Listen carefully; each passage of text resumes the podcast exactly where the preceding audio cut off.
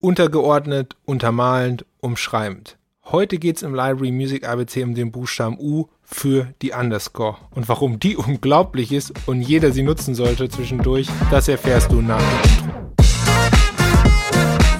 Ja, sorry, dass ich das Intro crashen muss, aber es gibt neue Ripkey Music Releases in unserer Musiksuche. Diesmal ist was dabei für echte Box-Champions, lustige Tiergeschichten und funky People.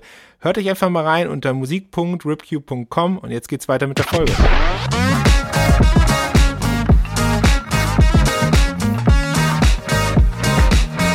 Ja, die liebe gute Underscore. Äh, mit dem Begriff ist das schon wieder so eine Sache, denn Underscore meint erstmal ein Bild äh, musikalisch zu untermalen und zu unterstützen, was Library Music ja eigentlich immer tun sollte. Jetzt ist aber so, dass natürlich in der Library Music es unterschiedliche Facetten gibt, unterschiedliche Dynamiken, durchaus auch Tracks, die allein stehen können. Und eine Underscore ist eher, wie ich schon sagte, untermalend, untergeordnet, umschreibend. Das heißt, eine Underscore ist immer dann gut, wenn du das Bild nicht nackig lassen willst, aber auch nicht voll auf die Pauke hauen willst. Also, dass du, dass die Musik nicht zu stark in den Vordergrund kommt. Jetzt ist es so, dass in der Library Music Welt es ganze Alben gibt, die einen underscorigen Ansatz haben. Also äh, äh, entsprechend diesen untermalenden Ansatz, dass die Musik sich nicht allzu stark in den Vordergrund spielt. In der Folge C haben wir ja bereits über Cutdowns gesprochen. Cutdowns als Versionierung des Main Tracks. Und jetzt kommt hier eine Besonderheit ins Spiel. Viele Music Libraries bieten zu ihren Main Tracks auch eine Underscore-Version an. Also eine Underscore-Version, die auf wesentliche Kernelemente, die sich in den Vordergrund spielen, verzichtet und entsprechend diese Underscore-Version sich besser dem Bild unterordnet.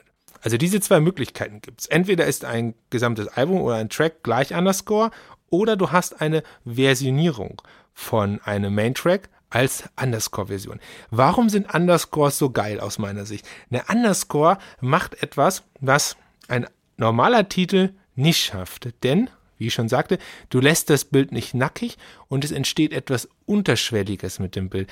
Du transportierst unterschwellig, verstärkst unterschwellig eine Emotion, ein Geschehen, ein Gedanke, der sich im Kopf deines Zuschauers festsetzt, ohne dass du ihm mit dem Finger darauf pointen muss, hey, guck mal hier, hier, ich habe ganz spannende Musik, es ist eine spannende Szene, du musst dich gleich erschrecken, pass auf, pass auf, pass, da kommt er gleich, da kommt er gleich. Das passiert bei einer Underscore nicht. Eine Underscore ist eher dieses unterschwellige, untermalende, etwas zu erzeugen, was äh, unterbewusst auch stattfindet, unterbewusst auch bei deinem Zuschauer und was dadurch aber dein Bild, deiner Geschichte extrem viel Raum lässt, ohne dass du das Gefühl hast, dass etwas fehlt. Und deshalb werden Underscores äh, egal ob jetzt in der Version oder in der als Album oder als Track, so gerne bei schwereren Themen, bei Dokumentation, bei Reportagen, da wo es so ein bisschen ins Eingemachte geht, wo man auch vielleicht nicht eine klare Richtung zeigen will, emotional mit der Musik, da wird's halt gerne eingesetzt. Und genau da gehören sie auch hin. Da macht's nämlich mega Spaß, die zu hören. Und da lassen sie auch genug Raum fürs Bild und für deine Geschichten, die du erzählen willst. Und eine Geschichte, die ich dir morgen erzählen will, ist die Geschichte der Verwertungsgesellschaften. Morgen in der nächsten Folge vom Library Music ABC und zwar beim Buchstaben V werde ich dir erklären, warum die Verwertungsgesellschaften nicht nur für uns als Audiokreative, als Komponisten und Verleger so wichtig sind, sondern auch für dich als audiovisueller Kreativer. Und das alles, das erfährst du morgen bei einer neuen Folge des Library Music ABCs hier bei Musik im Hintergrund, dein Podcast über die verrückte Welt der Library Music. Übrigens, wenn dir diese Folge gefallen hat, dann lass mir doch gerne eine Bewertung da. Und wenn du keine Folge verpassen willst, dann drück jetzt die Glocke oder auf Abonnieren.